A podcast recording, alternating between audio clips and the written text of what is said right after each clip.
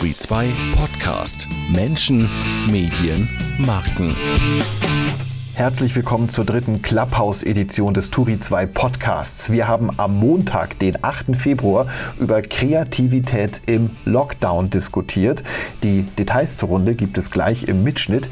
Ich darf vorher noch fix auf unser nächstes Event hinweisen. Am Mittwoch, den 10. Februar, melden wir uns auf turi2.de und YouTube, diesmal nicht auf Clubhouse, mit dem nächsten Videoclubabend von Turi 2. Diesmal ist Kai Diekmann zu Gast. Fragen Fragen an den Mann, der Bild war und jetzt mit Story Machine PR macht, könnt ihr als Video schicken oder Audio oder Text an die E-Mail-Adresse clubabend.turi2.de. clubabend.turi2.de. Das Ganze am Mittwoch, den 10. Februar ab 19 Uhr. Nun aber hinein in unseren Kreativtalk auf Clubhouse vom 8. Februar.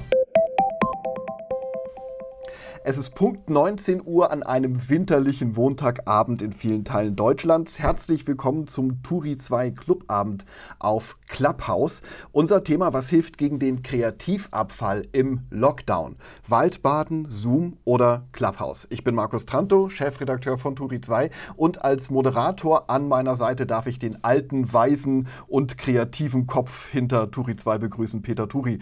Peter, du enterst heute dein siebtes Lebensjahrzehnt. Jahrzehnt und das mit einer Talkrunde auf Clubhouse.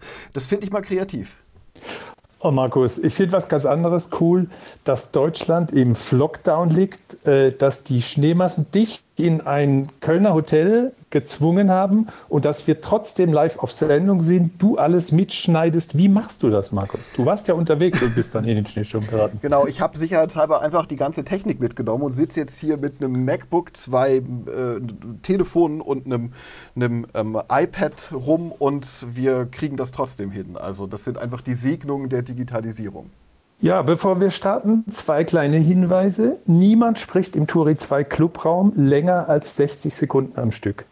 Und ab der Hälfte der Zeit, also so circa ab 19.30 Uhr, dürfen alle Clubhausbesucher die Hand heben, um dann mitzudiskutieren. Außerdem zeichnen wir die Gesprächsrunde hier auf. Morgen früh erscheint dieser Talk als Podcast auf turi2.de, äh, auf YouTube und auf den üblichen Podcast-Plattformen. Und wer auf die Bühne kommt, der erklärt sich mit genau diesem Deal einverstanden. Nun aber zu unseren Gästen, Peter. Dann fange ich mit der Laura an, weil wir wissen ja, dass die Laura schon da ist. Sie ist zwar im Zug, aber hoffentlich hört sie mich. Laura Karasek, du schreibst Romane, du moderierst im Fernsehen. Du machst Podcast. Du bist ein begnadetes Multitalent. Und wenn ich was anderes behaupten würde, das Gegenteil vielleicht, dann könntest du mich verklagen. Denn du bist auch noch Rechtsanwältin. Wie bleibst du fröhlich im Lockdown und kreativ? Also ich glaube, wir alle haben ja immer so Phasen. Ich hatte auch eine Tiefphase Anfang Januar und habe, oh, Entschuldigung, jetzt kommt hier eine Durchsage. Ähm, ich habe ja schon Covid gehabt und ähm, ja, da, da ging es mir nicht so toll und dann habe ich auch alles in Frage gestellt und gedacht, wie soll man, ich schreibe nämlich gerade an meinem vierten Buch und es gibt schon so Augenblicke, da sitzt man einfach nachts vor so einer stummen, vorwurfsvollen Tastatur und denkt, wo sollen denn jetzt die großen Inspirationen herkommen, weil ich ehrlich gesagt das Leben und menschliche Begegnungen und Abgründe beobachten immer so als Recherche gesehen habe. Also ich habe mir auch oft eingeredet, in eine Bar zu gehen sei Recherche. Das fällt nun alles flach. Das heißt, man muss aus dem schöpfen, was noch so von früher da ist oder in etwas Neuem wühlen. Ähm, ich glaube, mir hilft wirklich tatsächlich viele kluge Texte von klugen Menschen. Ich habe sehr viele Bücher gelesen, ich habe tolle Serien gesehen und mich eben über Clubhouse, über Gruppenchats äh, mit anderen kreativen Menschen auszutauschen. Und dann bekommt man auch mal auf die eine oder andere Idee. Oh Gott, waren das jetzt schon 60 Sekunden? Ich glaube, das war wir ein bisschen drüber, aber das macht nichts, Laura. Kriegen wir auch so Beim nächsten Mal kriegst du es hin. Wir kommen, zum, äh, wir kommen zu unserem nächsten Kreativen, der Austausch mit Kreativen. Das äh, wollen wir hier heute forcieren. Mit Thomas Knüver machen wir weiter. Du warst Journalist und bist Digitalberater, bekannt durch dein Blog Indiskretion Ehrensache. Du hast dich als strikter Gegner des Homeoffice geoutet. Tötet die Heimarbeit bei dir die Kreativität? Ich mache gar keine Heimarbeit. Das liegt aber vor allem daran, dass mein Büro 70 Meter von unserer Wohnung entfernt liegt. Äh, Coffee to go heißt, ich zapfe ins zu Hause und trage ihn über die Straße. Ähm, aber tatsächlich das Thema Kreativität ist, ist für mich äh, echt ein Thema, weil ich ziehe meine Kreativität einerseits aus Reisen, äh, das ist nicht mehr, äh, und zum anderen auch ganz stark aus Konferenzen und die sind auch nicht mehr. Und ähm, deshalb hatte ich schon das Thema, dass ich mich, mich gefragt habe, wie kriege ich halt Input außerhalb meiner äh, direkten Filterblase. Und ähm, da helfen mir aktuell jetzt, aber ich meine, das ist ja jetzt auch nach einem Jahr, äh, halt die Goldenen Blogger, der Preis, den wir verleihen, weil ähm, wir haben da 1700 Vorschläge oder sowas reingereicht bekommen und da lese ich halt auch Blogs und sehe YouTube-Videos und höre Podcasts, von denen ich noch nie gehört habe. Und das ist natürlich ein toller Einblick in, in andere Filterblasen. Gut, Thomas, ich danke dir. Du bist unter der Minute geblieben, ganz deutlich. Dörte Spengler-Ahrens. Dörte, du bist die erste Frau an der Spitze des Art Directors Club, sozusagen die Angela Merkel der Kreativwerbung. Wie bleibst du, wie bleibt deine Agentur Jung von Matt kreativ im Stimmungstief? Wenn du dich jetzt auf Homeoffice beziehst und auf den Lockdown, kann ich nur sagen, uns geht es da so wie vielen anderen auch. Wir haben ähm, das eine Zeit lang noch mit Fassung getragen. Wir haben versucht, das Beste draus zu machen. Jetzt kommt der Moment, wo man merkt, dass Kreative noch was anderes brauchen als ein Monitor und viele Gesichter. Man braucht Austausch, Reibung, das Zusammensein, die Zufälle, all das, was äh, Teamarbeit ausmacht. Das heißt, ähm, es ist sehr schwer, äh, den kreativen Spirit und auch die Leistung in diesen Umständen aufrechtzuerhalten. Vielen Dank, Dörte. Ähm, wir machen weiter mit äh, Michael Trautmann. Du bist ein erfolgreicher Werber, du bist ein kreativer Verkäufer, auch in eigener Sache und du hast Erfolg mit deinem Podcast On the Way to New Work. Ähm, hast du wegen Corona jetzt eigentlich eher so den Business Blues oder tanzt du schon den Digitalisierungstango?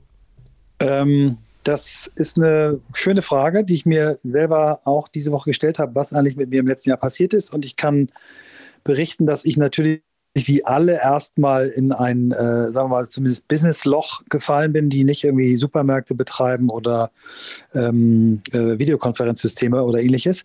Habe quasi mein Einkommen äh, geviertelt oder gefünftelt, ähm, weil ganz, ganz viel von dem, was ich gemacht habe, eben mit Beratung und, und auch mit äh, Sprechen zu tun hat, mit Vorträgen. Ähnlich wie bei Thomas hole ich sehr viel Inspiration aus Reisen und aus Konferenzen.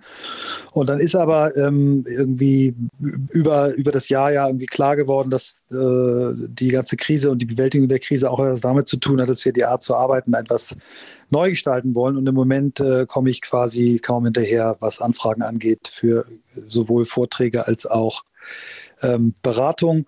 Und weil ihr eigentlich eine andere Frage gestellt habt, wie, wie halte ich mir Kreativität äh, für mich war schon immer spazieren gehen unfassbar wichtig und ich gehe jetzt noch mehr.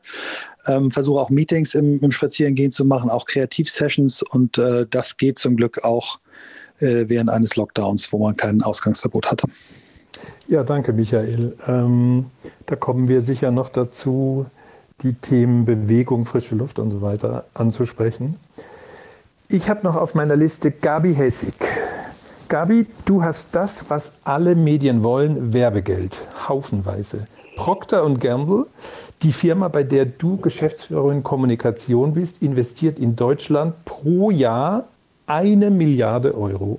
Eine Milliarde. Ihr seid der größte Werbungtreibende in Deutschland für Marken wie Pampers, Gillette und der Weiße Riese. Hat der weise Riese denn eine Wirkformel gegen Raben schwarze Tage? Äh, Peter, ich mag dich ja nicht gleich korrigieren, aber weißer Riese ist nicht von uns, sondern von Hexen. Echt? Scheiße, da bin ich ja voll in die Kacke getreten. Ich, Sorry. Muss ich das, muss ich, muss ich das Hattet ihr die mal? Nee. Okay, dann bin ich nee. am falschen Dampfer. Nee, aber, aber Ariel ist bei uns dann da richtig. Nur, ah, okay. äh, aber eigentlich ist es ja leichter bei euch zu sagen, was nicht zu euch gehört, als äh, was zu euch gehört. Nein, nein, kein Wie viele Marken habt Thema. ihr? Ähm, wir, haben, äh, wir haben schon viele Marken, aber wir haben uns schon konzentriert auf unser Portfolio und versuchen in allen Bereichen so die Nummer eins, Nummer zwei der Marken zu haben. Aber deswegen ist schon richtig. Äh, was, was, ähm, was hilft uns im Moment? Ähm, äh, mehreres. Zum einen mal haben wir Teams, die sich gut kennen und sich stark vertrauen. Und ich glaube, das ist schon ganz wichtig, auch in, im Lockdown da gut zusammenzukommen, ist einfach eine solide Basis zu haben, äh, von der man arbeiten kann. Und das Zweite, was uns alle zusammengehalten hat, auch das ganze letzte Jahr über, ist die Möglichkeit und die Chance, wirklich nützlich zu sein.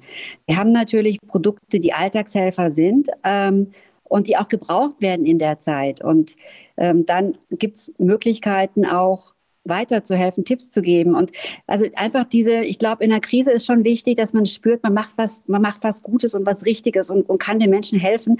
Ähm, wenn sich das jetzt ein bisschen so einfach anhört, ich glaube, das ist schon wichtig. Und selber als Menschen und, und als Teams, da ist viel gesagt worden, was ich absolut nur zustimmen kann, von auf sich acht geben, spazieren gehen, auch menschlichen Austausch haben zu Hause, da können wir nachher auch nochmal sprechen, zu sicherstellen, dass Zufälle passieren können, nicht den ganzen Tag verplanen. Also gibt sicherlich Themen, auf die wir gleich noch eingehen können.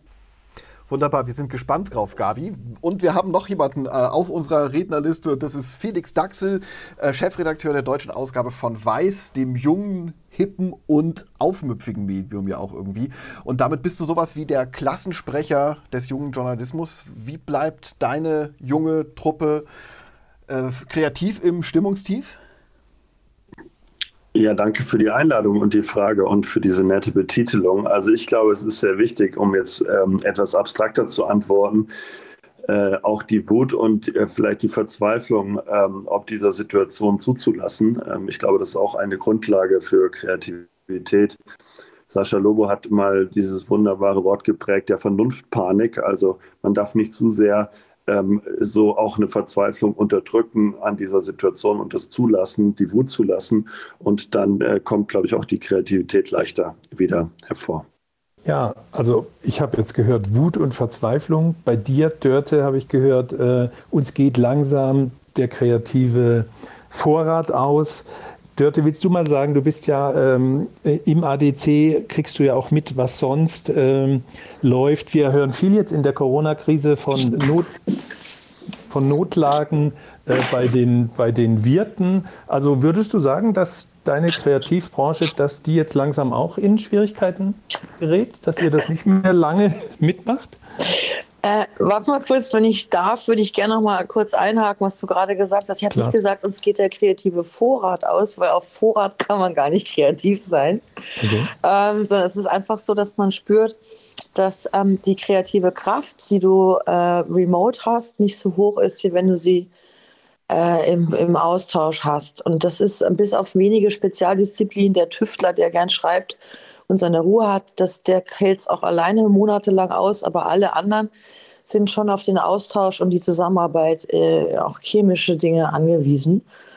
Ähm, jetzt nochmal zur zweiten Frage. Wie geht es der Branche? Das ist sehr schwer äh, pauschal zu beantworten. Es gibt sicherlich Branchen, die, also ich nenne es mal Branchen, also ADC ist ja ein Ver Verband, äh, unter allen kreativen Dienstleistern, äh, Auftragskommunikation. Und da gibt es eben äh, Spezialisten, zum Beispiel Messebau. Es ist ja relativ klar, dass die jetzt nicht gerade ihre, äh, ihr Hoch erleben. Und es gibt andere, die halt auf, äh, mit Kunden zusammen, wir, wir sind immer ein Abbild des Marktes, also wie es uns, wie es dem Markt geht, geht es auch den Dienstleistern für den Markt. Das heißt, natürlich Kollegen, die äh, ihr Kundenportfolio so haben, dass sie von betroffenen Firmen, denen es nicht so gut geht, dass es ihre Haupt Hauptkunden sind.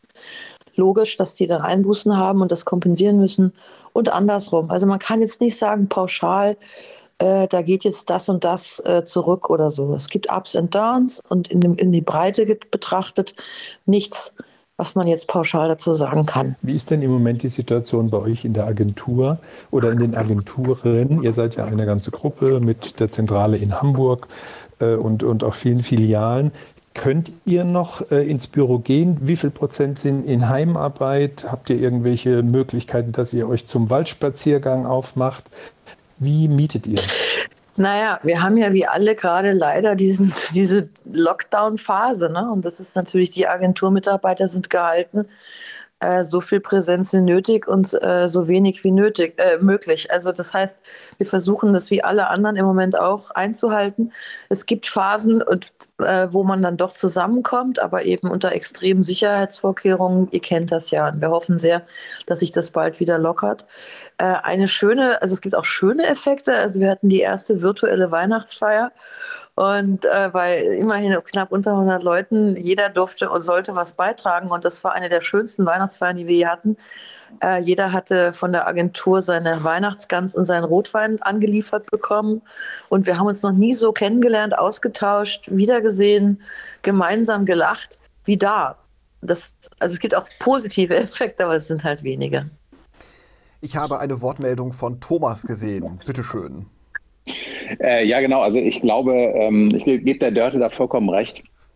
Ähm, ich glaube, dass es nicht nur der, der, der eine Faktor ist, das nicht mehr zusammen sein. Der andere bedrängende Faktor, glaube ich, ist ganz stark, aber auch natürlich die psychische Situation äh, der Mitarbeiter, weil ähm, es gibt natürlich diejenigen, die, die prima damit umgehen, aber ich höre das ja aus allen auch äh, Unternehmen, die ich kenne. Äh, wenn dann der Single in, in der Großstadt äh, in der relativ dann doch kleinen Wohnung äh, die ganze Zeit alleine ist oder äh, ein Paar mit zwei Kindern, beide berufstätig, ähm, da kommt natürlich ein weiterer Faktor dazu, der die Kreativität beschränkt und das ist einfach natürlich äh, die, die grundsätzliche psychische Lage und da muss man auch ein bisschen gegenarbeiten. Also wir haben das Glück, dass wir natürlich verglichen mit Jung von Matt mit zwölf Mitarbeitern einfach deutlich kleiner sind. Aber wir haben halt überhaupt keine Homeoffice-Pflicht vergeben, sondern wir sagen, jeder, der will, kann ins Büro kommen unter Hygieneregeln, ähm, damit, man, damit einfach auch ein Einzeltag im Büro ein, ein psychisch äh, entlastender Faktor sein kann, wenn man einfach mal rauskommt. Aber so richtig Spaß macht es im Büro ja nicht, wenn äh, die Kollegen dann zu Hause sind. Ne? Wenn ihr die Hygieneregeln einhält, dann fragt man sich ja schon, warum geht man ins Büro, wenn die Kollegen, mit denen man gerne abhängt, dann gar nicht da sind. Nein, der, also zumindest ein Chef ist da. Man, äh, und es ist halt auch so, wir haben zum Beispiel äh, zwei Kolleginnen, äh, die sitzen dann in getrennten Büros, aber trotzdem hat man das Gefühl, dass man mit einem anderen Menschen da ist. Man kann sich mal was rüberrufen. Ähm, und man kann sich mal auf Abstand äh, im, äh, im Flur treffen. Äh, insofern, es ist einfach, es ist natürlich nicht so, wie sonst, aber es ist ein gewisser entlastender Faktor, der ein bisschen Veränderung schafft. Und selbst das ist in der aktuellen Situation, glaube ich, schon Hilfe. Gabi, wie sieht es denn bei euch äh, bei Procter Gamble aus? Ihr seid ja ein riesengroßer Laden und da sitzen ja normalerweise hunderte Leute. Ich habe dich ja mal besucht vor einem Jahr oder so. Sind das jetzt da äh, geisterleere Gänge oder wie macht ihr es? Ja, ich glaube, wir müssen wirklich die Phasen gerade betrachten. Seitdem, ähm, seit Anfang Dezember, wo der große Lockdown ausgerufen wurde, haben wir natürlich uns auch entsprechend aufgemacht. Im Moment sieht es so aus, dass 90 Prozent zu Hause sind. Ähm, und 10 Prozent im Büro. Das ist im Endeffekt der Durchschnitt. Wir haben es ähnlich gemacht, wie Dörte es gesagt hat.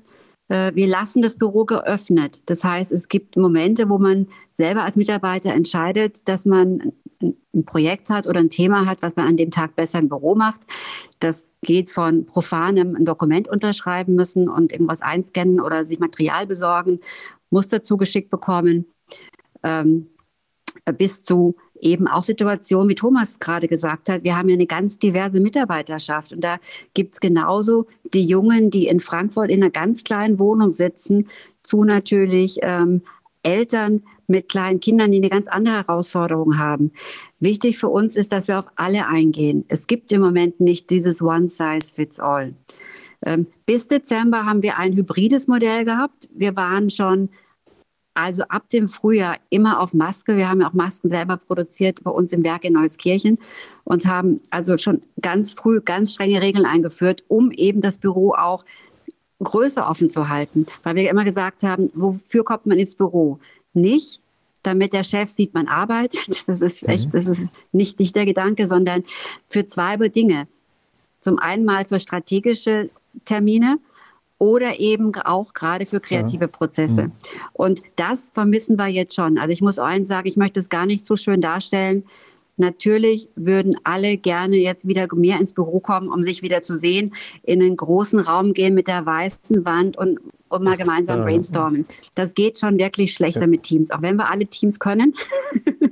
Äh, es kann nicht alles. Okay, Stichwort familiäre Belastung. Sind jetzt wirklich die, die die kleinen Kinder haben oder Kinder zu Hause haben?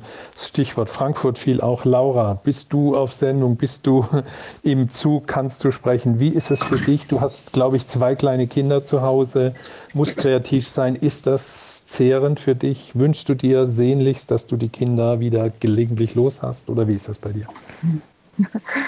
Also man muss ja sagen, die Kinder, es ist ja zweierlei. Die Kinder einerseits profitieren sie davon, weil mein Mann und ich viel mehr zu Hause sind und mein Mann auch davor sehr viel gereist ist und die Kinder das total genießen, dass ähm, wir mehr da sind. Auf der anderen Seite hat man ja auch jetzt schon in vielen Beiträgen gesehen und gehört, dass es für Kinder eben auch eine unterschätzte Belastung ist, dass sie sich zu wenig bewegen, dass sie zu wenig Freunde treffen. Also meine Kinder vermissen natürlich ihre Freunde. Ich habe aber das große Glück, dass ich eine äh, dass wir eine Kinderfrau haben, so dass ich schon arbeiten könnte. Aber man macht sich ja doch was vor, wenn man dann ähm, versucht, um 15 Uhr was zu schreiben und der Sohn oder die Tochter fragen, äh, Mama, spielst du mit Monopoly? Dann ist es doch manchmal sehr schwierig, da zu widerstehen und Nein zu sagen, auch weil man, weil man natürlich denkt, jetzt bin ich zu Hause, ist das jetzt, empfinden die Kinder das als Kränkung? Also ich muss tatsächlich sagen, wenn ich drehe, bin ich ja unterwegs. Bücher schreiben und Texte schreiben kann ich tatsächlich nur nachts, wenn die Kinder schlafen. So, so ehrlich muss ich sein. Ich kann nicht äh, schreiben, wenn da, das, das, das lenkt mich zu sehr ab. Aber ich habe auch ehrlich gesagt vor Corona schon nachts am besten geschrieben, weil da halte ich es mit Udo Lindenberg, der sagte, die Angebote des Vormittags sind zumeist recht unerfreulich. Und äh, so, so ist es auch im Kreativprozess für mich. Ich kann nachts einfach, da kommt eine andere Tiefe. Manchmal vielleicht auch ein Pathos, aber ich finde, zum Schreiben ist die Nacht für mich besser geeignet. Meine Frage an die Herren in der Runde. Wie ist das mit euren Kindern? Wie ist es da mit der Familienzeit? Crasht die bei euch auch in die Arbeit rein? Ich mach mal schnell, bei mir nicht. Ja, also könnt, okay. könnt, könnt ihr beide, beide Felix kommt nachher noch dran als äh, ohne Kinder. Wie ist die Situation der Singles vielleicht oder der jungen Paare? Der hier, hier sind auch keine Kinder, insofern. Alles klar, aber Felix war noch nicht so viel zu Wort, Thomas. Aber jetzt wollte erst der. Ja, also ich habe das große Glück, zwei erwachsene Söhne zu haben, äh, die 22 und 24 sind, die natürlich im Studium stecken und äh, das aber wirklich vorbildlich meistern, äh, unfassbar kreativ auch sind, uns Eltern immer wieder mit Ideen anzuschubsen, äh, Online-Kartenspielen, äh, wirklich toll. Ähm, ich habe aber viele eben Freunde, die Kinder haben in, in jüngeren Alter, ein Bruder, der äh, Kinder hat im Schulalter, wo die Frau quasi äh, Lehrerin ist. Ne? Wenn du ein Kind hast äh, in der ersten Klasse und ein Kind in der fünften Klasse Gymnasium, ähm, du bist voll, Fulltime dabei, die Kinder irgendwie dabei zu halten. Und, und das finde ich das eigentlich harte, äh, dass das, was wir, was Gleichberechtigung angeht, äh, während dieses Jahres Corona sowas von wieder in die Knie geht, weil doch ein Großteil der Last eben wieder die Mütter tragen. Ähm, und das finde ich schon ziemlich heftig zu beobachten. Da muss ich sagen, haben wir großes Glück, aber eben auch nur, weil die Kinder groß sind. Ich wollte fragen von den Felix fragen, äh, wie ist es mit den jungen GroßstädterInnen? Das ist ja eure Zielgruppe im Wesentlichen. Du bist, glaube ich, selber ein Großstädter. Äh, wie ist da die Stimmung? Wie kommt ihr damit zurecht, dass die ganzen Kulturangebote, die normalerweise das Leben in der Stadt ja so attraktiv machen und das Leben auf dem Land so unattraktiv, dass das alles jetzt fehlt? Wie ist die Stimmung da bei deinen Lesern, bei deiner Redaktion? Also erstmal ähm, zu, zu, der Elternfrage. Ich habe ja Eltern bei mir im Team. Das heißt, natürlich geht es mir darum, auch deren Situation nachzuvollziehen und da nachsichtig zu sein, wenn nicht alles funktioniert und äh, die Freiheiten absolut zu geben, die notwendig sind. Ähm, wie es in der Stadt bzw. kulturelle Angebote in unserer Zielgruppe, das ist natürlich ähm, verheerend. Also all die äh, Tätigkeiten, all die Gewohnheiten, all das soziale Leben, was da ausschlaggebend ist, ist einfach weg. Also ich meine, beispielsweise Clubs haben im März 2020 zugemacht und zwischendurch nicht aufgemacht oder wenn dann nur irgendwie mal ein Garten oder sonst was. Ähm, und das darf man natürlich auch nicht kleinreden. Also so ähm, das Recht auf Feiern sozusagen, das Recht auf Exzess und, äh, und Genuss sollte man nicht äh, kleinreden und übergehen. Auch das ist etwas, was äh, zum sozialen Leben dazugehört und wichtig. Unser Thema ist heute Abend, was hilft gegen den Kreativabfall im Lockdown? Waldbaden, Zoom oder vielleicht sogar Clubhouse. Wir diskutieren das hier bis ganz genau 20 Uhr. Und ihr, liebe Zuhörerinnen und Zuhörer, liebe Community im Publikum, ihr seid aufgerufen, Fragen zu stellen, die Hand zu heben, wenn ihr Fragen ans, äh, an unser Podium habt. Ähm, diese Fragen bearbeiten wir gleich äh, in ungefähr sechs Minuten. Um halb äh, acht legen wir damit los. Wichtige Info noch für alle diejenigen, die sich melden möchten. Ähm, wir zeichnen diese Session hier auf und veröffentlichen sie morgen früh als Podcast auf turi2.de, auf YouTube und auf den üblichen Plattformen. Also wir haben ja gefragt, bleiben wir erstmal noch auf dem Podium, was hilft im Lockdown? Waldbaden, Zoom oder Clubhouse? Drei Beispiele. Will jemand was zum Thema Waldbaden sagen? Wie viel bringt es uns jetzt, wenn wir so viel äh, zu Hause sitzen, auch mal rauszugehen in die Natur? Habt ihr Natur in der Nähe? Wie sieht es bei euch aus? Also ich würde, wenn ich darf, äh, bevor wir die, die Worte abklappern, nochmal sagen, was, was, was vor den Lösungen kommt, was hilft, glaube ich, ist nochmal ganz wichtig, kurz zu sagen, ähm, Analyse, was ist denn eigentlich los? Und äh, vielleicht können wir das einmal ganz kurz austauschen. Gerne, gerne auch. Das, was ich beobachte in, in, äh, in, in, Agenturen, sowohl den eigenen als auch ähm, befreundeten Firmen und in anderen äh, Unternehmen auch, dass es einen Effekt gibt, dass äh, Leistungsträger, die äh, vorher schon, sagen wir mal, durch hohen Einsatz aufgefallen sind, äh, während der Corona-Krise noch mehr machen, auch noch mehr Jobs kriegen und zum Teil wirklich auszubrennen drohen. Und Leute, die vielleicht ein bisschen stiller sind, die man, äh, wenn man sie dann sieht, auch ansprechen kann und auch motivieren kann, sich zurückziehen, sich in den Zoom-Calls auch häufiger äh, ohne Bild zeigen und auch dann in, in, also weniger leisten, was ich gar nicht das Entscheidende finde, aber eben auch dann noch einsamer werden. Also dieser Effekt, äh, dass das Spektrum im Büro größer wird. Und äh, das ist eine Analyse, die, die mich sehr geschockt hat, als ich sie von verschiedenen Leuten gehört habe. Und das finde ich nochmal wichtig zu sagen. Was habt ihr beobachtet? Was sind denn die Probleme? Ne? Ist es nur das Problem, dass wir nicht uns riechen, sehen, schmecken oder was, was, sind, was sind die Folgen davon? Und dann kann man vielleicht sagen, ist Waldbaden richtig oder. Also deine These wäre, dass der Teamgeist, Teamgeist leidet, hm. dass äh, ja, und nee, die These ist ganz mhm. einfach, dass, dass äh, es zu noch größeren Verschiebungen kommt, was, was Belastung angeht und, äh, und zu noch größeren Vereinsamungen. Also alle Effekte, die im Büro okay. äh, auftreten, die nicht so toll sind, werden durch, äh, ähm, äh, durch diese Situation noch verstärkt oder viele. Okay, der Thomas wollte was dazu sagen. Thomas Knüber. Ja, Michael, komplette Zustimmung. Sehe ich genauso. Also bei uns ist äh, natürlich ein bisschen was anderes. Wir sind zwölf Leute, wir sind ein kleines Team, da kann sich sowieso keiner verstecken. Das wird auch nicht zu, zur Unternehmenskultur passen. Aber es ist tatsächlich das, was ich sowohl von äh, befreundeten Dienstleistern höre, was ich auch bei Kunden durchaus beobachte, dass diejenigen, die High Performer sind, jetzt Highest Performer werden. Und dass es natürlich denjenigen, die, die eher mitlaufen, einfacher fällt, sich so ein bisschen zu verstecken. Das wäre ja, ja. Ähm, ich glaube, wir müssen die Frage, die der Michael aufgeführt hat, auf zwei Ebenen auch beantworten. Das eine ist, wie geht es dem Team und wie geht es einem selber? Also auf die individuelle und auf die Teamperspektive äh, setzen. Fangen wir mal mit dem Team an. Es ist bestimmt so, dass bei uns auch wir wesentlich mehr Menschen haben, die jetzt echt das letzte Jahr schon alles gegeben haben. Und wir das Feedback bekommen haben im Januar, die Pause über Weihnachten war echt gut, aber man fühlt sich nicht so erholt wie sonst. Äh, weil einfach dieses Abspannen und dieses, ja. die Freude auf das neue Jahr einfach ganz, ganz anders war. Ja?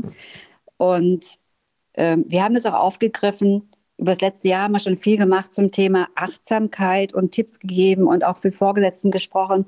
Was sind die Warnzeichen, die man erkennen kann und so weiter und haben jetzt im Januar aber noch einen weiteren Schritt gemacht, der sichtbar ist und der auch ermuntern soll. Und das war, lasst uns mal die Zeit zwischen 12 und 13.30 als meetingfreie Zeit gestalten, dass mhm. jeder die Chance hat, entweder was ordentlich fertig zu arbeiten, also mag auch sein, ähm, oder selber was zu essen, kochen mit den Kindern vielleicht auch zu machen oder rauszugehen, Sport zu machen über die Stunden nicht alles auf Abend zu verschieben. Wir sind im Winter, es ist schneller dunkel, es ist morgens dunkel.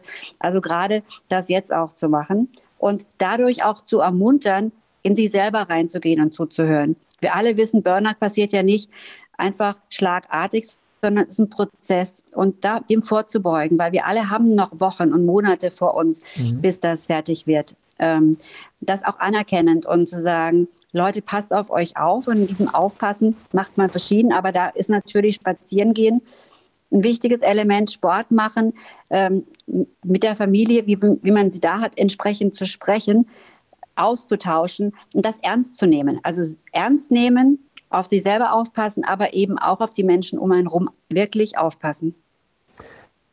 Felix, ich würde von dir gerne wissen wollen, wie arbeitet ihr in der Redaktion jetzt zusammen und wie kannst du aufpassen, auch dass keiner abgehängt wird? Ja, wir sind tatsächlich jetzt seit ähm, März äh, durchgängig im Homeoffice. Also äh, vereinzelt mal, wenn es notwendig war, ist jemand ins Büro gegangen, aber wir sind wirklich durchgängig im Homeoffice. Das heißt, das ist jetzt bald ein Jahr äh, her, dass wir ähm, da gewechselt sind. Ähm, die Frage ist natürlich, ist natürlich sehr wichtig. Ähm, man sieht das manchmal nicht Menschen nicht sofort an, wenn man sich nur zur, äh, zu Konferenzen digital trifft, wenn es jemand mal nicht so gut geht. Das kann man äh, im direkten analogen Kontakt äh, vielleicht durch Gesten und Verhalten leichter sehen. Das heißt, es geht umso mehr darum, darauf zu achten, äh, wenn, je, je, wenn es mal jemand irgendwie nicht so gut geht und dann auch drauf, drauf einzugehen. Und was natürlich auch, ähm, vielleicht haben die anderen das auch erlebt, äh, der Fall ist, ist, dass man ähm, weniger so einfach mal albern Nonsens redet. Also das, was in Büros ja relativ viel passiert, ähm, äh, was auch gut ist, ähm, macht man digital nicht, weil man sehr funktional arbeitet und sehr zielgerichtet kommuniziert. Das heißt auch mal Raum schaffen, einfach Quatsch zu reden. Wie viele Leute, Felix, seid ihr in der Redaktion und was schätzt du, wie viele von denen sind gefährdet, dass sie in eine Depression abrutschen? Also das finde ich ist eine schwierige äh, Prognose. Ich will jetzt ungern über den äh, konkret über den seelischen Zustand äh, meiner Kolleginnen und Kollegen sprechen. Ich denke, wir machen, wir kriegen das alle ganz gut hin ähm, aber ähm, müssen auch akzeptieren, wenn man mal nicht so produktiv ist, wie, äh, wie das in der Normalzeit ist. Wir sind als Weißdeutschland insgesamt äh, 70 ähm, Kolleginnen und Kollegen im Berliner Büro und ähm, nur ganz wenige ähm, gehen ja, bedingt durch ihre Tätigkeit auch ins Büro und alle anderen sind durch unterschiedliche Formate und Konferenzen und Meetings miteinander digital verknüpft.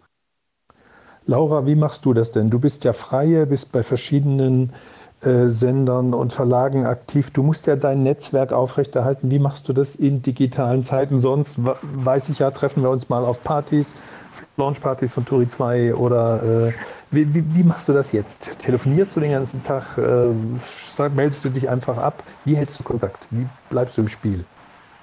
Ich bin sehr aktiv, traurigerweise, auf Instagram.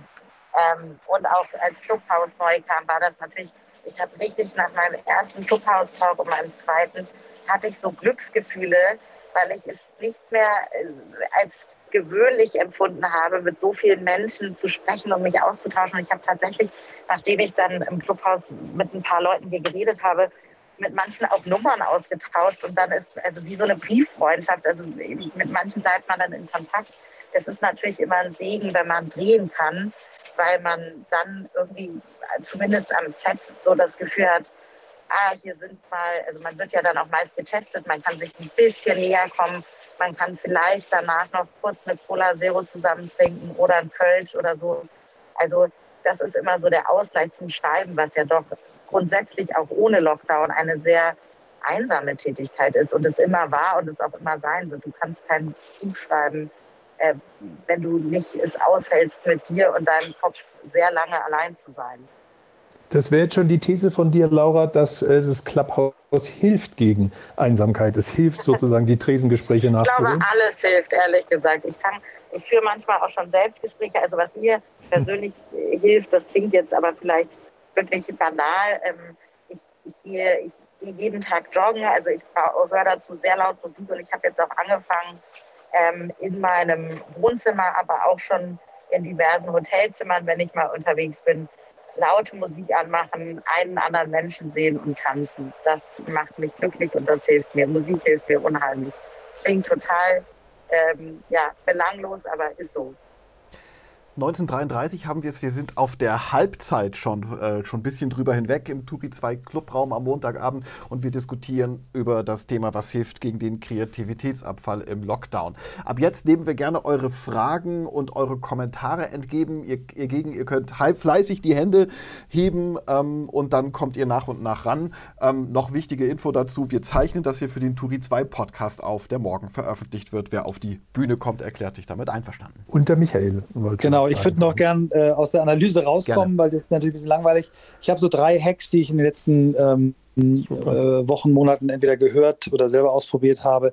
Ganz besonders bewegt und berührt hat mich mein Podcast-Partner Christoph Magnussen, der hat äh, 35 Kolleginnen und Kollegen, die in zehn unterschiedlichen Städten in Deutschland wohnen und er ist alle abgefahren, auch durch den Schnee durch und ist mit jedem einzelnen zwei Stunden spazieren gefahren, äh, gegangen, spazieren gegangen. Und das fand ich ein mega äh, Commitment. Ähm, das finde ich ist, ist, ist absolut äh, nachahmenswert. Wie viele Mitarbeiter hat er? 35, glaube ich. Ja, das ist gut. Ähm, finde ich etwas, das hört sich etwas technischer an und, und etwas äh, gemeiner an, als es gemeint ist. Das nennt sich Skip-Level Communication, was die amerikanischen Plattformen gut beherrschen. Das heißt, du hast irgendwie zehn Leute, die an dich reporten als großer Manager bei Facebook, aber darunter sind nochmal 40 Leute. Ähm, und du redest mit denen einzeln. Also du überspringst die, die Ebene darunter da nicht um ähm, um den zu übergehen oder um irgendwie zu denunzieren oder irgendwie komische Nachrichten, sondern aber um denen das Gefühl zu geben, ich sehe euch alle. Ich bin da, ähm, ich rede mit euch, ich will hören, wo ihr steht. Und der dritte Punkt ist der, den ich selber äh, einmal in der Woche mindestens habe, nämlich Podcast aufnehmen. Dadurch habe ich so einen Energieschub. Und ähm, wenn Manager und Führungskräfte mit ihren Mitarbeiterinnen und Mitarbeitern mal sprechen wie mit einem Podcast-Gast, und das kann auch mal nur zehn Minuten, eine Viertelstunde sein, also wirklich nur Fragen, nur interessiert sein und nicht warten, bis man wieder selber sprechen kann. Äh, das verwechseln ja viele. Das Zuhören, das Warten ist, äh, bis man wieder dran ist. Das kann auch wahnsinnig helfen, und zwar für beide Seiten. Ja, wir hatten ja auch den Tipp von Tijen und anderen, dass äh, das Clubhouse eigentlich besonders gut ist fürs Zuhören, nicht so sehr fürs Reden. Äh, kannst du dir vorstellen, Michael, dass ihr euren Podcast künftig ins Clubhouse gelegentlich oder überhaupt verlegt, um da so eine Live-Anbindung zu haben an eure Zuhörer? Das ist ja technisch gesehen eine smarte Variante. Ja, wir, haben, äh, wir haben etwas anders das gesehen. Also wir haben gesagt, wir wollen den Podcast erstmal so lassen, wie er ist, aber wir machen quasi immer drei Tage nach Ausstrahlung. Das heißt also äh, heute eine neue Folge, ganz tolle Folge, Nummer 249 äh, mit äh, Adrian Locher, ganz toller KI-Mensch. Äh, und dann holen wir den am Mittwoch Mittag um 12 ins Clubhouse und reden dann über die Folge und diskutieren dann äh, mit unserer Zielgruppe. Das finden wir im Moment mal einen interessanten Weg. Das machen wir jetzt zehn Folgen. Vielleicht werden wir auch irgendwann mal einen Podcast, so wie ihr das jetzt macht, live machen. Also finde ich beides okay. Da muss ich sofort nachfragen. Das heißt, eure 250. Folge kommt demnächst. Das ist ja ein Riesenjubiläum. Ja, was. Äh, was macht ihr denn da? Jetzt hast du Chance hier. Du bist ja ah, ein bisschen ist, Werbung zu machen. Ich will, den, ich will den, den Gast, der abgesagt hat, ganz kurzfristig nicht kompromittieren. Wir hatten einen okay. wirklich herausragenden deutschen Unternehmer, den wir für die 250. Folge hatten. Der hat kurzfristig absagen müssen. Jetzt haben wir aber einen, einen wirklich auch ganz, ganz tollen, verrate ich jetzt noch nicht. Ähm, äh, aber nichts Besonderes. Also es ist jetzt auch ja, es gibt Millionen von Podcasts, die haben alle irgendwann mal 250. Also so, so groß feiern wir das jetzt nicht. Gib trotzdem die Info, wenn du sie hast, rüber, dann veröffentlichen wir sie auf Turi 2. Das sind ein paar Leute, die ja. deine Stammlöser Leser sind, äh, Hörer. Ja, sehr gerne. Äh, Können wir jetzt, jedes Mal machen. Jetzt ist Markus dran. Jetzt ist Markus, genau, jetzt geht es um die, um die äh, zumindest ein bisschen, jetzt geht es um die äh, Zuschauer, Zuhörerinnen Fragen. Äh, Jessica hat sich gemeldet und ich habe sie gerade auf die Bühne geholt. Deine Frage an unser Podium, bitte. Jessica, ich höre dich nicht. Ich habe dein Mikrofon ausgeschaltet. Ich kann, du müsstest es selbst einschalten. Jessica? Unten rechts, rechts, unten. Unten rechts. Rechts unten genau. nicht auf das Bild ja, selber sorry, klicken, hallo. das macht jeder einmal falsch am Anfang. hallo. Ja, guten Abend in die Runde. Ähm, ja, ich bin äh, Jessica, Mitinhaberin der Agentur Rheinbold Rost. Wir machen äh, Shopper Activation.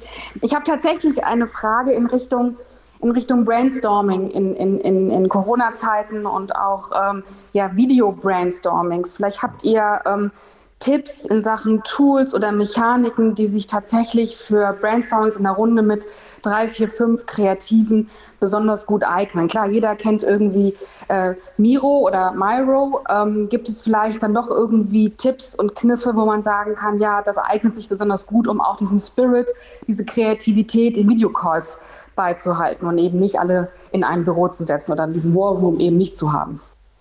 Danke, Jessica, für deine Frage. Jetzt hatte Michael sich gerade schon wieder gemeldet, äh, aber äh, wenn noch jemand anders Ideen hat, noch jemand anders Antworten auf das Thema, dann bitte gerne. Ihr könnt auch äh, signalisieren, dass ihr reden wollt, indem ihr euer Mikrofon äh, kurz hintereinander an- und ausmacht. Das signalisiert mir dann, dass, dass ihr einen Beitrag habt.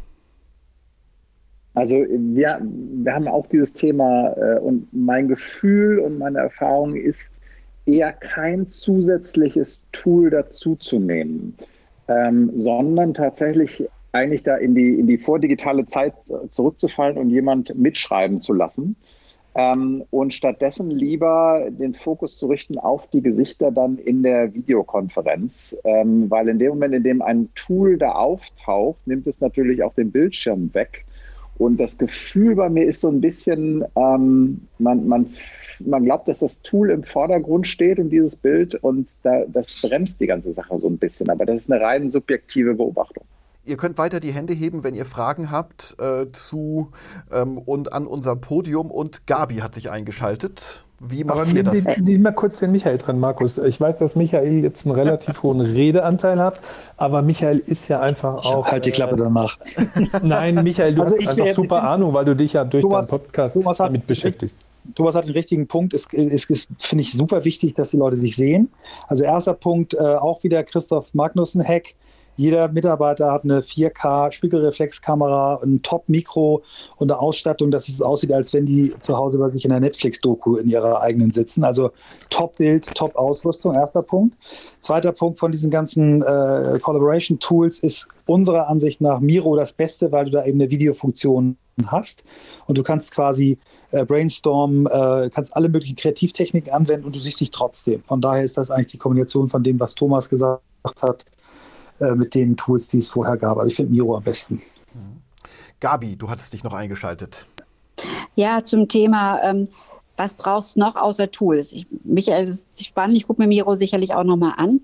Ähm, was wir gesehen haben, wir brauchen halt auch genug Input. Und für uns natürlich auch der Input ganz wichtig von, von den Menschen, also sprich Kon Konsumenten. Und was wir gelernt haben, ist, dass Marktforschung echt gut online geht. Hätte ich vorher auch nicht gedacht, aber wir machen ähm, komplette Hausbesuche, Gespräche, genauso mit Online-Tools. Und das ist für uns auch ein ganz wichtiger Aspekt, nochmal mit den Menschen in Kontakt zu bleiben. Und das geht besser, als man gemeinhin so glaubt.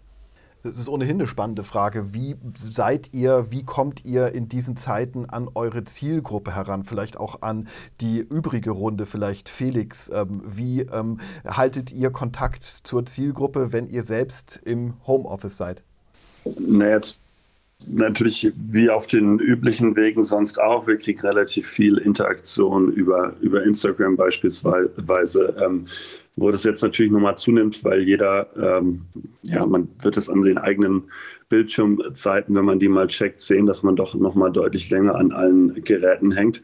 Das heißt, die Interaktion ist auch höher und da kriegen wir relativ viele Nachfragen, auf die wir natürlich nicht alle ähm, antworten können. Wir können nicht da auf jedes Problem äh, ähm, ja, angemessen reagieren, weil wir da teilweise auch nicht die Profis sind, die man dafür braucht. Aber wir können zumindest sagen, wohin sich jemand wenden kann.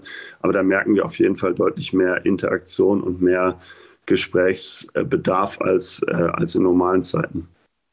Nutzt ihr, Felix, denn für den Kontakt mit, euren, mit eurer Zielgruppe auch Clubhouse? Macht ihr irgendwelche Räume auf? Danach die Frage an die anderen aus der Werbung. Dörte zum Beispiel, habt ihr schon irgendwelche Projekte im Clubhouse?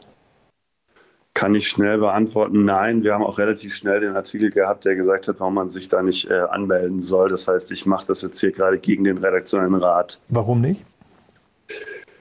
Naja, es waren Beispiele aus den USA von, äh, von Hate Speech, die nicht gefiltert wurde und natürlich die ganze Datenschutzproblematik. Äh, das war jetzt ein Artikel eines Tech-Spezialisten, eines Freelancers, der einen sehr überzeugenden Artikel geschrieben hat. Aber so hat jede, seine, äh, jede Plattform ihre Ambivalenz, denke ich.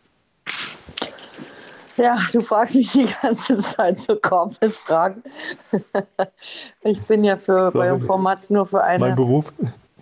Ja, natürlich. Ich bin bei dem Format ja nur für eine äh, Geschäftsführungseinheit, nämlich die Saga. Das ist sozusagen eine jetzt von mir geleitete F mhm. Firma. Und da gibt es natürlich die Gruppe und da gibt es ganz viele GmbHs, ich glaube 40.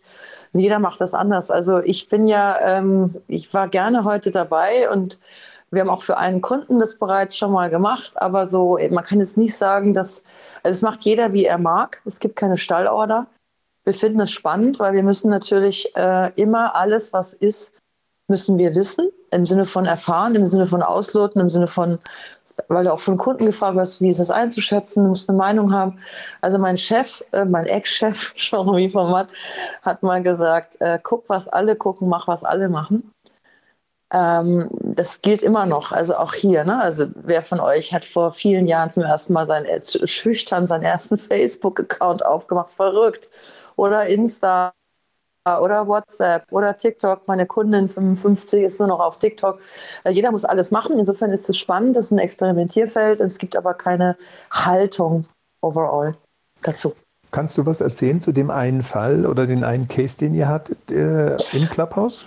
Ja, das ist kein Geheimnis. Das war in der W&V. Äh, das war äh, mit dem Kunden Schernau. Ein sehr empfehlenswertes Branchenmagazin, ja? Ja, Absolut. genau. Absolut. Und das war halt, äh, das war halt wichtig für den Kunden oder viele Kunden selber First Mover zu sein. Und es war spannend, das hat Spaß gemacht, es wurde berichtet, also deswegen kein Geheimnis, kann ich sagen. Ja, also ich muss sagen, äh, wir haben noch kein Kundenprojekt, ähm, aber Clubhouse ist eine absolute Anomalie, die mich geradezu geschockt hat. Weil normalerweise, wenn sowas langsam hochköchelt, schicken wir halt auch in unserem Newsletter, weisen wir darauf hin und so weiter. Und irgendwann äh, sprechen wir halt auch Kunden an, sagen, hier gibt es dieses neue, guck mal. Und zum ersten Mal war es bei Clubhouse der Fall, dass bevor wir irgendeine Reaktion machen konnten und noch bevor ich äh, ähm, an jedem legendären Wochenende äh, äh, Mitte Januar dann auch einen Blogartikel geschrieben habe, dass mich zwei KundInnen äh, anfunkten und sagten, äh, was, was denkst du über Clubhouse? Und das waren konservative Unternehmen. Und das hat mich wirklich geschockt, weil ich äh, das so in den, in den jetzt äh, zwölf Jahren Selbstständigkeit noch nie erlebt habe. Und das ist, glaube ich, das, was man bei Clubhouse einfach sagen muss. Ähm, es ist zum ersten Mal in Deutschland, dass eine digitale Plattform einschlägt und nicht nur die Digitalirren äh, sich da tummeln, sondern auch Menschen, die äh, gar nicht so hyperdigital unterwegs sind. Hast du eine Erklärung dafür? Es ist barrierearm, ähm, man kann da relativ schnell mit dabei sein. Man hat natürlich das äh, trügerische Gefühl, dass äh, das ja alles total locker ist und da bleibt dann ja nichts stehen. dass das nicht so ist, äh, hat ja dann ein gewisser äh, Ministerpräsident auch schon mitbekommen. Ähm, aber es ist natürlich sehr, sehr einfach, da reinzukommen und einfach auch passiv mit dabei zu sein. Wenn man in einer normalen Social-Media-Plattform unterwegs ist, ist das passive Dabeisein irgendwie ein, ein komisches Gefühl. Aber hier kann man auch einfach nur zuhören und, und gucken äh, und muss nicht aktiv irgendwas machen, ohne dass es komisch wirkt. Also ein leeres Instagram-Profil wirkt komisch. Und ähm, deshalb, glaube ich, sind da sehr viele angetriggert, die, die sonst nicht so digital unterwegs sind. Dann frage ich in die Runde, wer glaubt, dass Clubhouse ein Dauererfolg wird? Und wenn es ein Erfolg wird, wer wird disruptiert? Vielleicht die Kongressveranstalter, die klassischen Podcasts? Wer hat eine Meinung? Ich glaube, Michael blinkt. Ja, ich wollte äh, Thomas nochmal beipflichten, ganz kurz, das Thema Niedrigschwelligkeit äh, und auch Playfulness und vor allen Dingen dieses, du kannst ja dein MVP in drei Sekunden bauen. Du sagst, ich mache jetzt einen Raum zu einem Thema und du probierst es. Und ich glaube, wir werden noch ganz viele spannende Sachen sehen. Also, äh, also wir haben jetzt zum Beispiel vor, zu unserem Buch, was wir jetzt hier gerade schreiben, zu jedem Kapitel eine Session zu machen und einfach mit Leuten darüber zu diskutieren, was ist äh, zu dem Kapitel sowieso, geben wir fünf Minuten so Input, was sind deine Erfahrungen, hast du da was Tolles gelesen? Also Wisdom of the Crowd kann man hier, glaube ich, ganz, ganz tolle Sachen machen. Es gibt auch Schwachsinnigkeiten, wie die, äh, also der, der Raum der stillen Vernetzer ist noch okay, aber der, der Raum der stillen Vernetzer, der stillen Vernetzer, da wird es dann irgendwie komisch. Und wenn man äh, in einige Profile guckt, wenn Leute fünf Clubhouse-Sendungen am Tag machen, muss ich mir auch fragen, ist das jetzt irgendwie ein großer Prank? Ähm, äh, also das ist, ist, ist schon, schon super schräg. Und jetzt habe ich so viel geredet, dass ich deine Frage vergessen habe. Du hast sie beantwortet. Also, äh, was haltet ihr? Ach ja, genau, du hast gesagt, wer wird disruptiert? Ich glaube, ja. letztendlich wird ja nicht immer jemand disruptiert. Ne? Nicht jeder dis wird, es gibt immer noch Radio und ich glaube auch Radio ist durch Podcast nicht uninteressanter, sondern spannender geworden und Radio zeigt auch, dass man Podcast, äh, also zeigt uns Podcastern auch nochmal wieder, wenn man Radio kann, dass man Podcast auch noch geiler machen kann. Das muss man ja wirklich neidlos anerkennen. Und ich glaube, das ist kein Medium, was disruptiert, sondern was ergänzt. Ich glaube auch nicht, dass die Leute, auch wenn es jetzt im Moment die Konferenz und dieses Zusammenkommen und die Kaffeeküche ersetzt, wenn die Leute auch wieder an der Kaffeeküche ihren Talk haben, auch wieder gerne auf Konferenzen gehen. Ich glaube, es ist ein schönes Ergänzungsthema. In der Größenordnung schätze ich das so auf Level Twitter und Pinterest an, wenn es super läuft. Und das ist doch schön, wenn man da noch sowas hat. Meine These wäre allerdings, dass äh, Twitter einer der Verlierer ist vom Clubhouse-Boom. Ich finde, bei Twitter ist nicht mehr viel los und sehe es an mir selber. Die Zeit, wo ich sonst so zwischendrin mal bei Twitter geguckt habe, höre ich jetzt bei Clubhouse rein.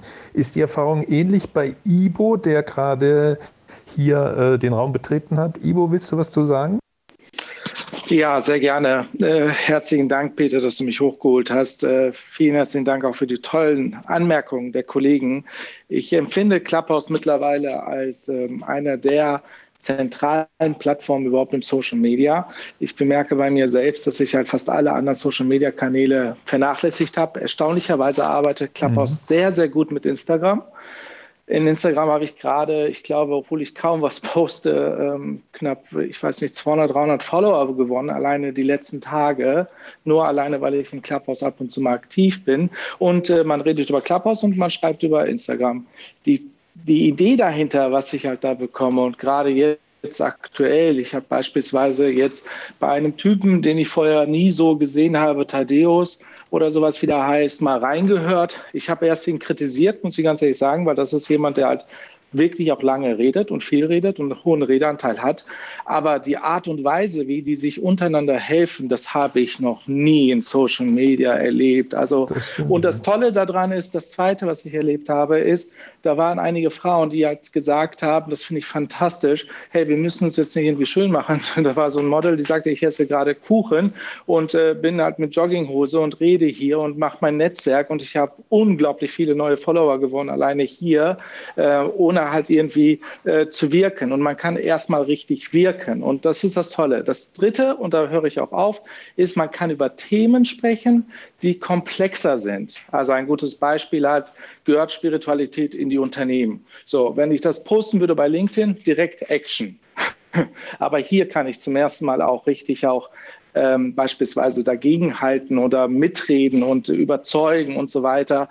Das ist schon eine tolle Sache. Also ich finde, da bewegt sich gerade enorm was. Wir dürfen es in keinster Weise verpassen. Clubhouse ist erst der Anfang. Die anderen werden nachziehen.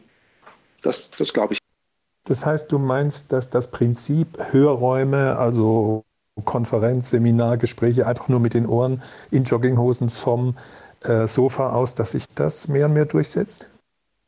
Ich bin fest davon überzeugt, dass die Stimme was mit einem macht. Die Stimme ist so mächtig. Die Stimme kann einen richtig auch sympathischer wirken lassen. Manche Leute sind auch nicht fotogen, trauen sich auch nicht irgendwie vor irgendwelchen Kameras oder gar auf die Bühne. Aber zu Hause ganz relaxed darauf sich konzentrieren, die Stimme laufen lassen, das ist halt sehr natürlich. Und das ist auch menschlich. Und das nächste ist halt, wir haben es verpasst, wir wollen reden. Wir haben so viel Stau, Dinge zu sagen. Also viele Leute haben einfach nicht genug reden können die letzten Zeit. Und das ist natürlich hier ähm, fantastisch. Also da lässt man auch gerne mal auch Zeit her. Ich bin mal nur gespannt, ja auch der Kollegen Thomas, dich hier und so weiter, alle anderen, ähm, was passiert eigentlich, Michael, was passiert eigentlich, wenn die Android-Leute kommen? Da bin ich mal gespannt. Hat einer eine These? Also Android steht ja dafür, dass es dann sich demokratisiert, dass es nicht nur die Blase ist, sondern dass jeder Mann, jeder Frau reinkommt. Was, wird das was verändern am Clubhouse? Was meint ihr? Ich glaube, ähm, das, also im Moment ist ja so, äh, jeder Clubhouse-Talk endet irgendwann damit, dass man über Clubhouse redet. Ähm, ich glaube, es wird was verändern und ich glaube, man sollte aber auf einen, in einem ein Auge offen haben. Es gibt einen deutschen Klon, der heißt Dive. Und dann habe ich erst gedacht, ja, die Deutschen klonen wieder alles, boah, langweilig. Aber die ähm, technische Infrastruktur gehört Dive im Gegensatz zu Clubhouse. Clubhouse basiert auf einem chinesischen Produkt. Ähm, und die Jungs von Dive haben da sehr, sehr schnell jetzt ein Produkt auf die Beine gestellt, ähm, das auf Dauer DSGVO-konform werden soll. Das heißt, ähm, ich glaube ehrlich gesagt, das ist die größte Konkurrenz, die äh, Clubhouse eventuell drohen könnte. Und sie kommt, äh, ich es nicht zu sagen, aus Deutschland. Das ist jetzt aber kein Kunde von dir, Thomas. Nee, nee, nee. Okay, also du hast darauf hingewiesen, nicht bei Clubhouse immer über Clubhouse reden. Wir haben auch noch andere Themen. Markus, wir sind auf der Zielgeraden. Dein Part. Mein Part, mein großes Learning, würde ich jetzt mal sagen, aus dieser Runde, ist was, das, das äh, Gabi äh, vorhin gesagt hat. Und zwar, dass sie äh, bei ihren Mitarbeitern das so macht, dass zwischen 12 und 13.30 Uhr, dass, dass die da Zeit haben, ich sage mal für sich, ne, die einen wollen was zu Ende arbeiten, die anderen mit den Kindern kochen, die nächsten wollen einfach nur rausgehen. Das ist so ein Ding, das ich in den letzten Monaten nur sehr wenig geschafft habe. Und das ist ein gutes Ding, das ich mir mal vornehmen werde. Also äh, mittags, wenn die Sonne am höchsten steht sozusagen, ähm, Kreativität dadurch tanken, indem man rausgeht oder indem man in dieser Zeit eben ein bisschen was für sich tut. Das ist eine, ähm, ein ganz toller Punkt, den ich, darf, den ich jetzt mitnehme aus dieser Runde. Hm. Mache ich auch schon lange. Immer wenn die Sonne scheint, gehe ich raus. Deswegen bin ich seit zwei Wochen nur in der Bude und im Clubhaus. Sehr schön. Ähm, Peter, was hast, was hast du gelernt? Was, was nimmst du mit aus dieser Runde? Also ich kann noch nichts konkret sagen. Ich muss es mir, glaube ich, morgen nochmal anhören. Die, möglich die, Möglichkeit. Ich bin äh, sehr konzentriert, äh, darauf zu achten, dass äh, jeder äh, zu Wort kommt. Äh, ich bin wirklich nicht in der Lage, jetzt hier sofort zu sagen, was hier alles geredet wurde. Wollen wir mal ähm, in Richtung unserer Schlussrunde gehen? Peter. Ja. Denn ähm, nächsten Montag, Montag, diskutieren wir auf Clubhouse die nächste Frage. Da geht es dann um Social Media. Welches Netzwerk ist das angesagteste? Deshalb würde ich gern von unseren Podiumsteilnehmern wissen, welches Social Network inspiriert euch und wer ist der krasseste Kopf? Eines noch dazu, nächste Woche moderiert dann an meiner Stelle die Ellie, Elisabeth Neuhaus, sie ist immer dabei, sie versteckt sich aber im Moment hinter dem Turi 2 Logo, weil es ist ja so bei Clubhouse, wenn man als Firma reingeht, muss man ein Handy nehmen und da haben wir jetzt das Handy von Ellie genommen. Und wenn sie was sagen will, ich weiß nicht, dann kann sie jetzt auch mal Hallo sagen. Nächste Woche mit Moderatorin Ellie. Ich habe dann frei, weil da habe ich Hochzeitstag. Da bin ich raus. Ich sage Hallo und bis nächste Woche und klinke mich auch sofort wieder aus und mache mein Mikro an der Stelle wieder aus. Bis dahin. Schade eigentlich. Also nochmal die Frage in die Runde. Welches soziale Netzwerk inspiriert euch? Welches ist das angesagteste und wer ist der krasseste Kopf? Thomas. Ähm, also äh, ich glaube, dass im Moment das höchste Maß an Kreativität bei TikTok zu finden ist. Und äh, nochmal, die goldenen Blogger sind halt ein riesiges Ding geworden und wir haben jetzt mal einen Überblick von all diesen Vorschlägen. Und was da auf TikTok passiert, ist einfach wahnsinnig gut. Ähm, ich möchte aber auch sagen, Blogs werden einfach in der öffentlichen Wahrnehmung in Deutschland weiter vernachlässigt. Da gibt es auch tolle Sachen. Ähm, krassester Macher möchte ich jetzt ehrlich gesagt nicht sagen, weil das wären alles Namen, die wir äh, eventuell auf die Shortlist bei den goldenen Bloggern setzen und dann kriege ich wieder Ärger, weil dann habe ich ja alle beeinflusst und so. Insofern äh, da bitte auf die Shortlist warten, die werden wir äh, im März veröffentlichen. Mehr kann ich da nicht sagen. Gabi, welche Rolle spielt Social Media bei dir und welches Netz findest du das angesagteste? Erstmal finde ich Abwechslung ganz wichtig. Ähm, und zwar sicher zu gehen, dass ich nicht in meiner eigenen Blase bin. Also ich höre ganz bewusst auch mal was Neues und was anderes und lasse mich da breit inspirieren. Deswegen mag ich auch Twitter wahnsinnig gerne, ähm, und, und versuche auch immer wieder neuen Leuten zu folgen, damit ich nicht einfach bestätigt werde dem, was ich ohnehin schon glaube. Ich weiß, ich höre mir auch gern zu und ich, da geht's mir, da geht's mir wie allen, aber das ist so wichtig, gerade im Moment, dass man rauskommt und deswegen bin ich auch heute Abend gern dabei, weil ich neue Menschen mit neuen Menschen widerspreche, nicht mit allen neuen, aber viele neue wieder kennenlernen und das finde ich ganz wichtig. Also deswegen Twitter. Auf der anderen Seite habe ich auch ganz viele neue Podcasts kennengelernt da habe ich auch das Glück, dass meine erwachsenen Jungs teilweise auch jetzt öfters zu Hause sind und ich mir da anhöre, was sie anhören. Nicht alles, aber manches davon. Und ich glaube, das ist einfach wichtig, nicht in der Blase zu bleiben, in der man ohnehin ist, sondern sich mit anderen Dingen zu konfrontieren und auch was Neues zu hören. Was ist dein Lieblingspodcast, Gabi? Ach, da gibt es wirklich viele. Also von FATS Digitech mag ich wahnsinnig gerne zu Hotel Matze. Finde ich auch großartig. Ich weiß es nicht originell, aber wirklich gut. Aber gut. Und läuft die Zeit ein bisschen davon. Michael, kurze Antwort. Wie ist es bei dir? Also für mich ist das wichtigste Network LinkedIn. Ähm, das ist nicht crazy. Da habe ich die, die, die, die größte ähm, Vernetzung in die weite Welt. Und äh, für mich gibt es da ein paar Menschen, die mich wahnsinnig inspirieren. Der, der mich äh, seit Jahren am meisten inspiriert, ist Adam Grant, ein Organisationspsychologe aus den USA, der viele tolle Bücher geschrieben hat und der mich in den letzten Jahren immer wieder aus meiner Komfortzone geholt hat. Felix, wie sieht es bei den jungen Wilden und Social Media aus? Wo holen die ihre Inspiration her? Ich will, nachdem ich vorhin schon mal die äh, negative Seite und die vielleicht kritikwürdige Seite an Clubhouse erwähnt äh, habe, auch noch einen positiven Tipp geben. Martin Kaul ist ein wahnsinnig guter Moderator äh, im Clubhouse und ich glaube, die Frage, ob hier Gespräche gut laufen oder nicht, hängt sehr an Moderationsfähigkeiten und Martin Kaul äh, macht das super. Also wenn ihr die Gelegenheit habt, hört mal rein bei einem Gespräch, das er moderiert. Der freut sich jetzt hoffentlich über viele neue Follower. Dörte, Social Media und du. Also, ähm, ihr habt es schon genannt, äh, natürlich ist das jetzt der heiße Scheiß. TikTok ist auch sehr, sehr spannend. Äh, Insta ist cool. Was ich, das werdet ihr gleich lachen, für mich ein neuer Kosmos war, aber ich bin sehr tief in die Welt der YouTuber eingestiegen, habe da völlig neue, ich sag mal, Netzverflechtungen kennengelernt. Fanschaften. Und ähm, das war durch ihr Ahn schon, 18-jähriger Sohn, ne? Dann kriegst du natürlich eine Druckbetankung. Ähm, das gute alte YouTube mit all seinen untereinander verflochtenen Netzwerken und äh, ja, YouTube untereinander, Reaction-Videos, falls einer von euch das auch kennt, ähm, zum Beispiel. Sehr erhellend und sehr eigen und sehr spannend. Danke, Dörte. Und last but not least, Laura. Also ich bin ähm, dafür, dass ich so aktiv bin auf Instagram, bin ich da noch recht erfolglos. Aber für mich ist Instagram tatsächlich Fluch und Segen.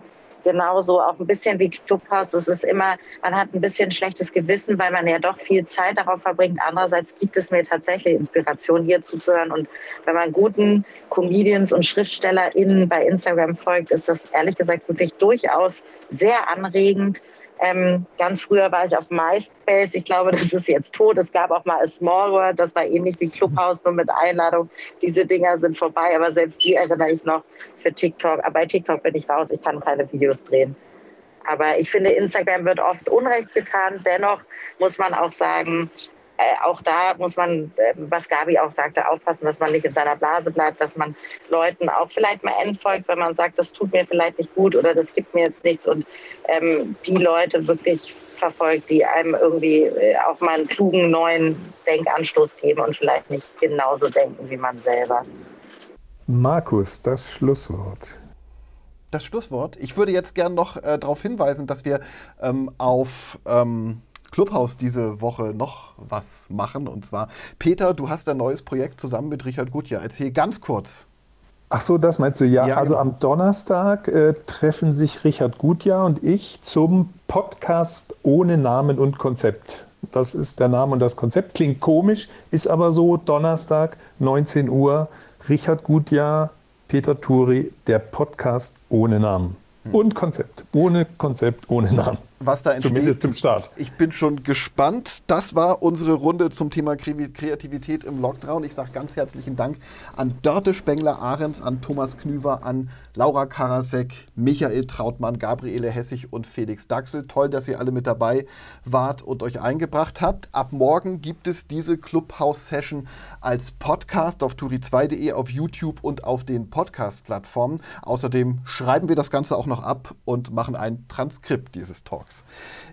In zwei Tagen, das noch als Hinweis, und zwar am Mittwoch ebenfalls um 19 Uhr, laden wir wieder ein. Dann allerdings nicht hier auf Clubhouse, sondern da geht es dann direkt auf turi2.de und auf unserem YouTube-Kanal los. Und zwar unseren Videoclub-Abend mit Kai Diekmann. Ja? Der Mann, der Bild war, meldet sich live aus dem Maschinenraum seiner Story Machine in Berlin, stellt sich den Fragen von Peter und denen der Turi 2 Community. Ihr könnt per E-Mail an clubhouse.turi2.de dort Fragen einreichen. Ich würde mich freuen, wenn wir uns da alle wieder sehen und hören.